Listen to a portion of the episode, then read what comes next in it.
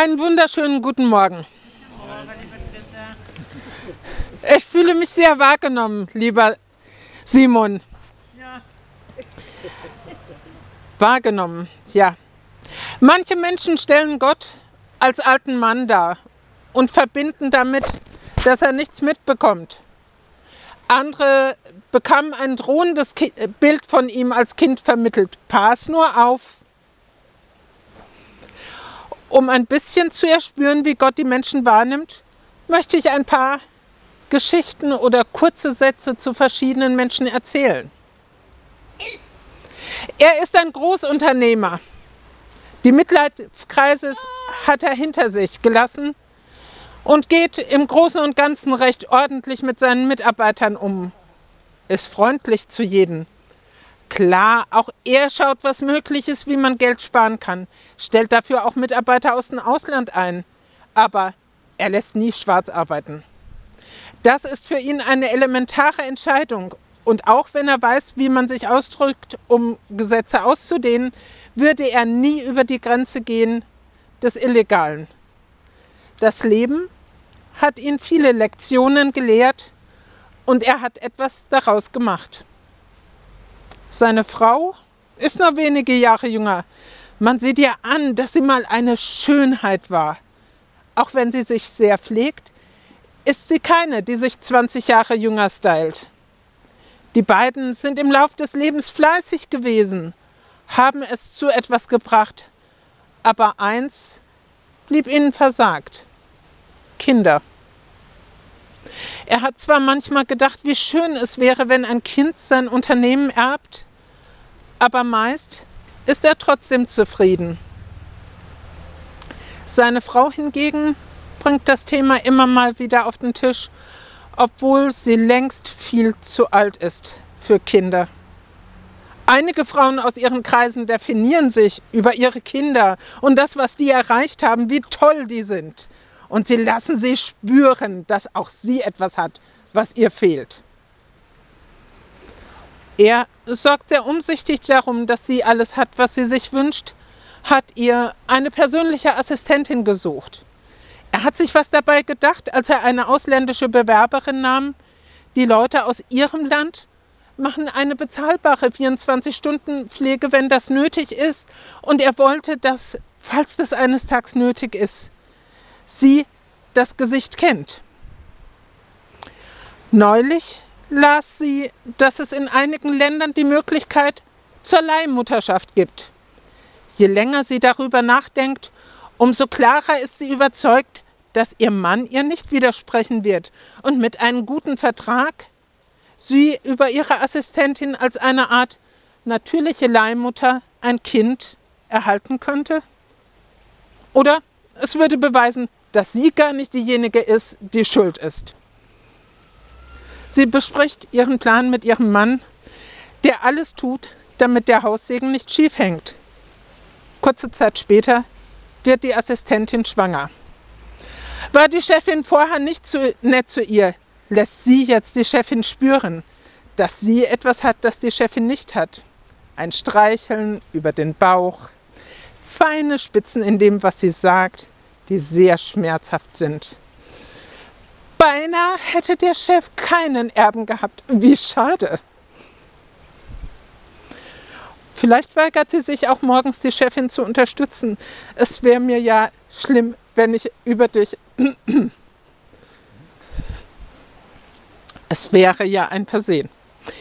Irgendwann hält die Chefin nicht mehr aus, beschwert sich bei ihrem Mann und der lässt ihr freie Hand, was sie tun will.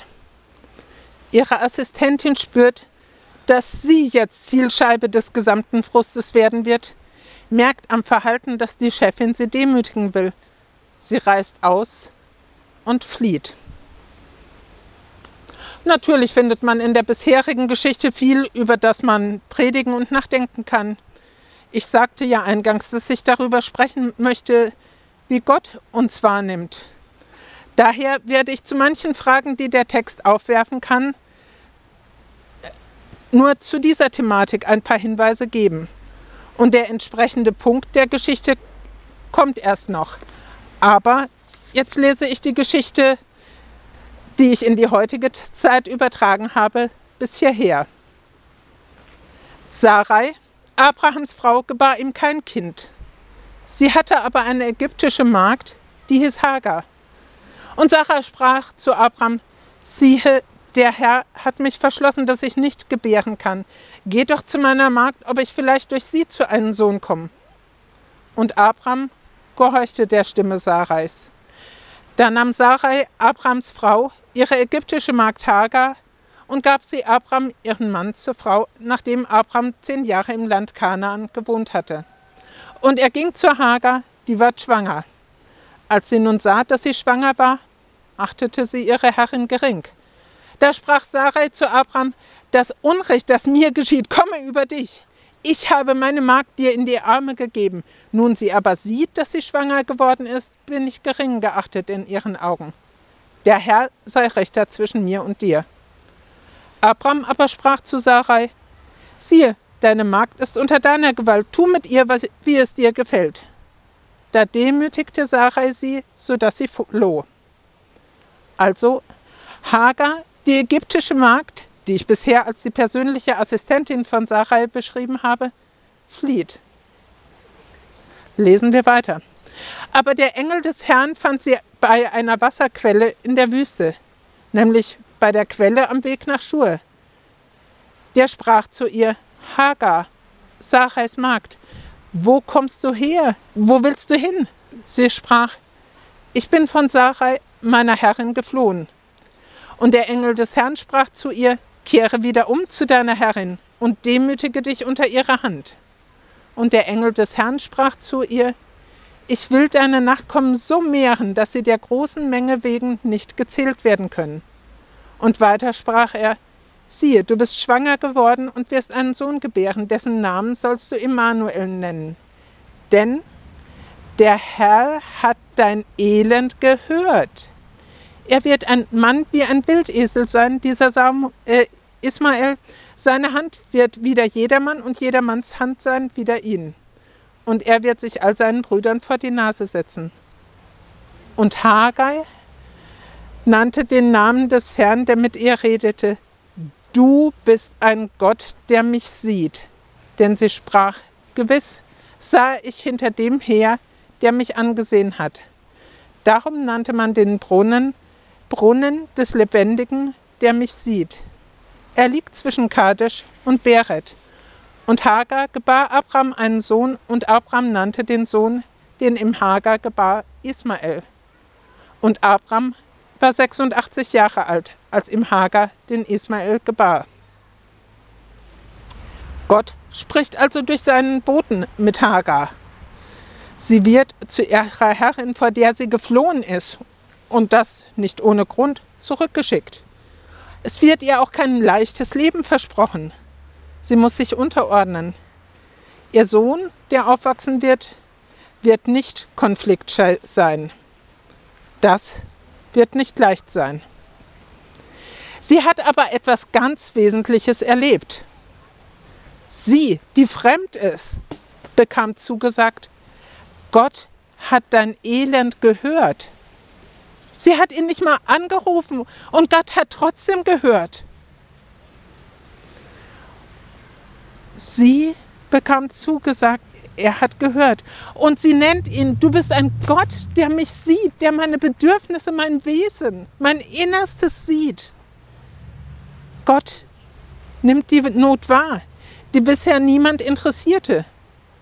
Eine bewegende Erfahrung. Hagar erlebt Sie wird gesehen und wahrgenommen.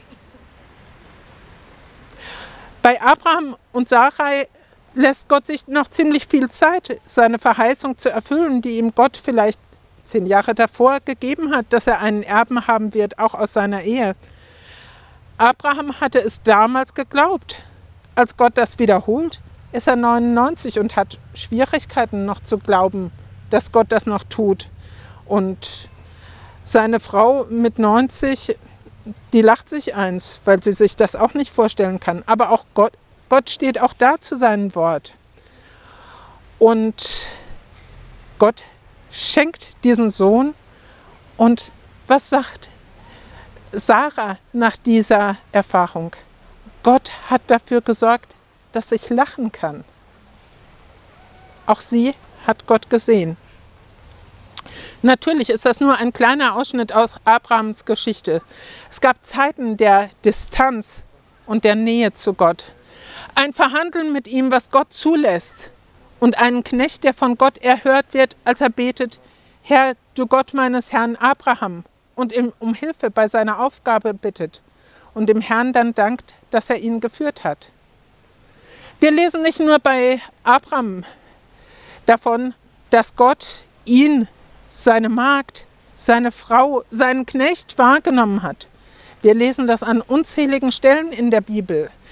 Und wir merken das auch in den Psalmen. Da sind Menschen am Klagen vor Gott.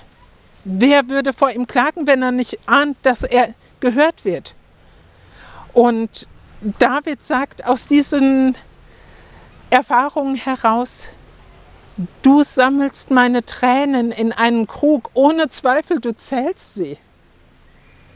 Ist das nicht faszinierend, so wahrgenommen zu werden von dem Gott des Universums? Und auch die Zusagen, die Gott sein Volk Israel gibt, gibt er nicht in der Zeit, wo sie super brav und gehorsam sind, sondern in einer Zeit, wo sie widerspenstig sind und Revoluzer sind und ihre Taten nicht bereuen, sagt er, fürchte dich nicht. Ich habe dich erlöst, ich habe dich bei mein, deinem Namen gerufen, du bist mein. Und auch wenn Jesus den Menschen begegnete, nahm er die Menschen wahr. Ich kann mir vorstellen, dass ihr an manchen denkt in der Bibel, der von Gott und von Jesus wahrgenommen wurde. Wenn ihr Lust habt, könnt ihr ein paar Namen nennen. Du, Kai, hast ja schon vorhin eine Person erwähnt. Die Frau am Brunnen.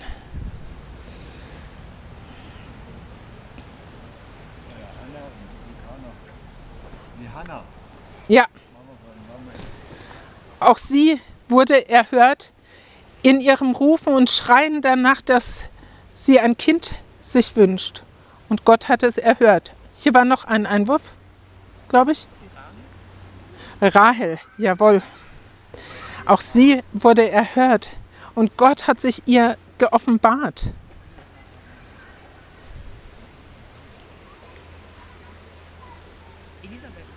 Elisabeth. Elisabeth. Jawohl. Auch sie erfuhr Gottes Nähe und dass seine Verheißungen wahr werden an ihr. Und auch gerade, was Kai du gesagt hast mit der Frau am Brunnen, eine heidnische Frau, der Jesus ja sozusagen die Hand reicht. Eine, die verstoßen war aufgrund ihres Lebenswandels nicht nur von den Juden, sondern auch von ihren eigenen Nachbarn und ihrem eigenen Ort.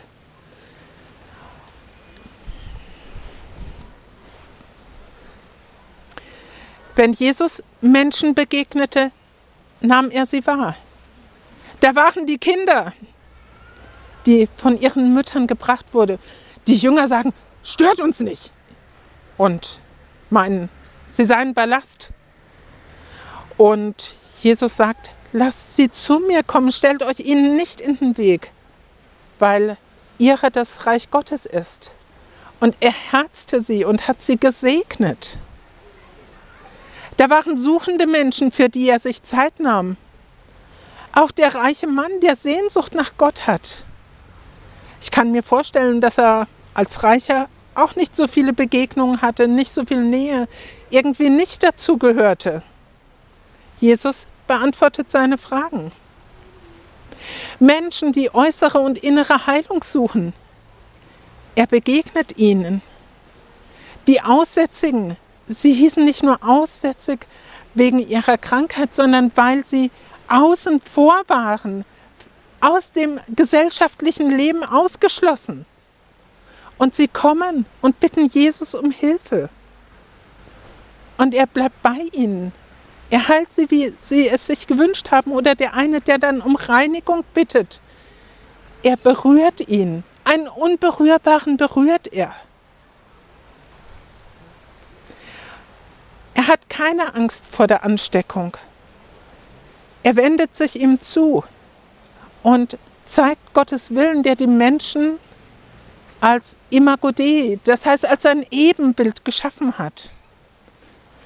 Und am Sabbat heilt er die Menschen, die keinen Tag länger leiden sollen. Auch wenn die damaligen Kleriker das ständig kritisieren. Er begegnet ihnen, die ihm auf der intellektuellen Ebene auflauern und gibt ihren ausgehungerten Hirnen Nahrung. Er beruft die Jünger und die, die von ihm berufen werden, hatten alle kein so tolles Vorhaar. Da ist dieser forsche, ungestüme Fischer. Ich würde heute vermuten, er würde die Diagnose ADS bekommen. Immer ein bisschen weiter als alle anderen, auch ein bisschen groß in seinen Worten. Und er hat sich damit bestimmt nicht nur Freunde gemacht. Oder diese Frauen, von deren vorher kaum was erwähnenswert scheint in der Bibel. Und bei Gericht galten sie sowieso nicht, nicht mal als Zeugen. Und dann war auch dieser hochnäsige religiöse Führer einer religiösen Elite.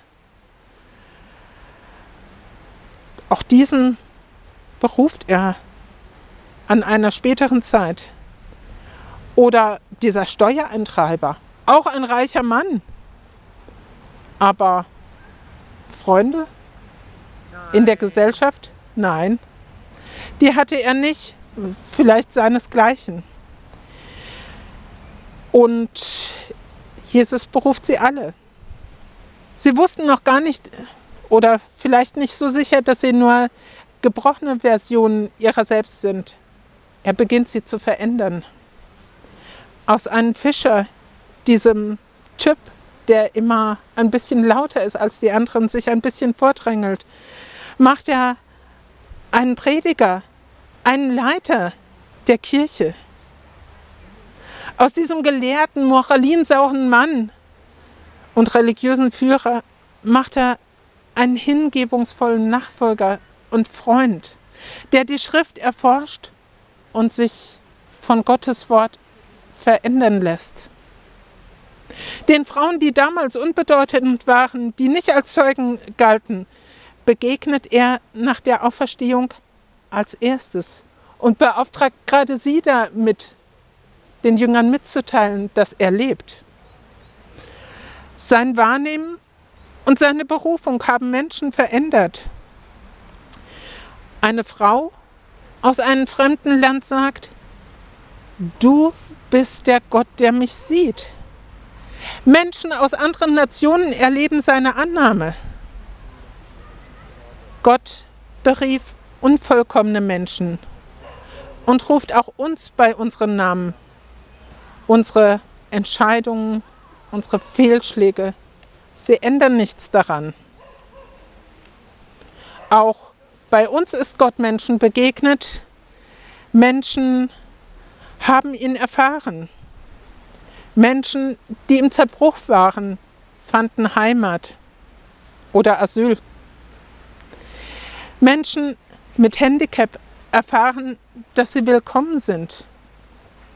Menschen, die Krebserkrankungen haben, haben keinen Befund mehr. Menschen, die sich nicht kannten, wuchsen zu einer Gemeinschaft. Fasten und Gebet für eine zerbrochene Gemeinde wurden erhört und drei von uns kehren zurück?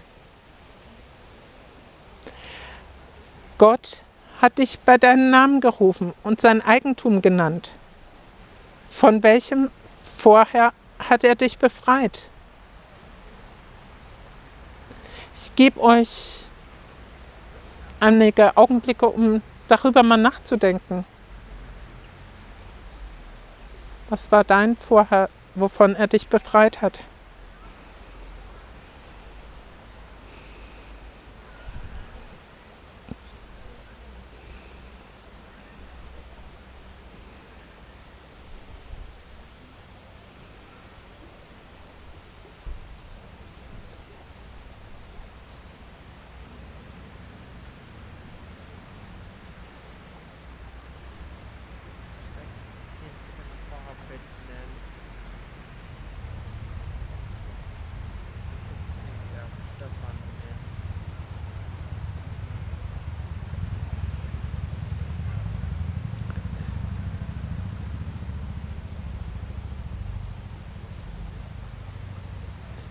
Ich durfte erleben, dass Gott viele meiner inneren Verletzungen geheilt hat. Auch wenn ich bei manchen noch ganz deutlich die Narben spüre, immer mal wieder, so manchmal auch recht schmerzhaft. Aber sie eitern nicht mehr.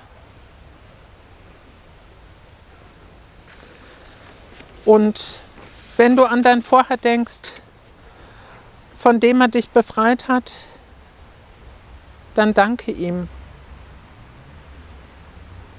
Und bring ihm auch deine Herausforderungen, die du damit hast.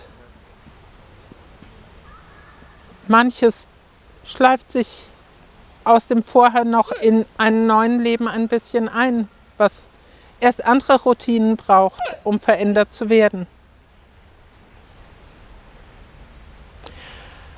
Und gerade im Abendmahl dürfen wir auch eine weitere Wahrnehmung machen.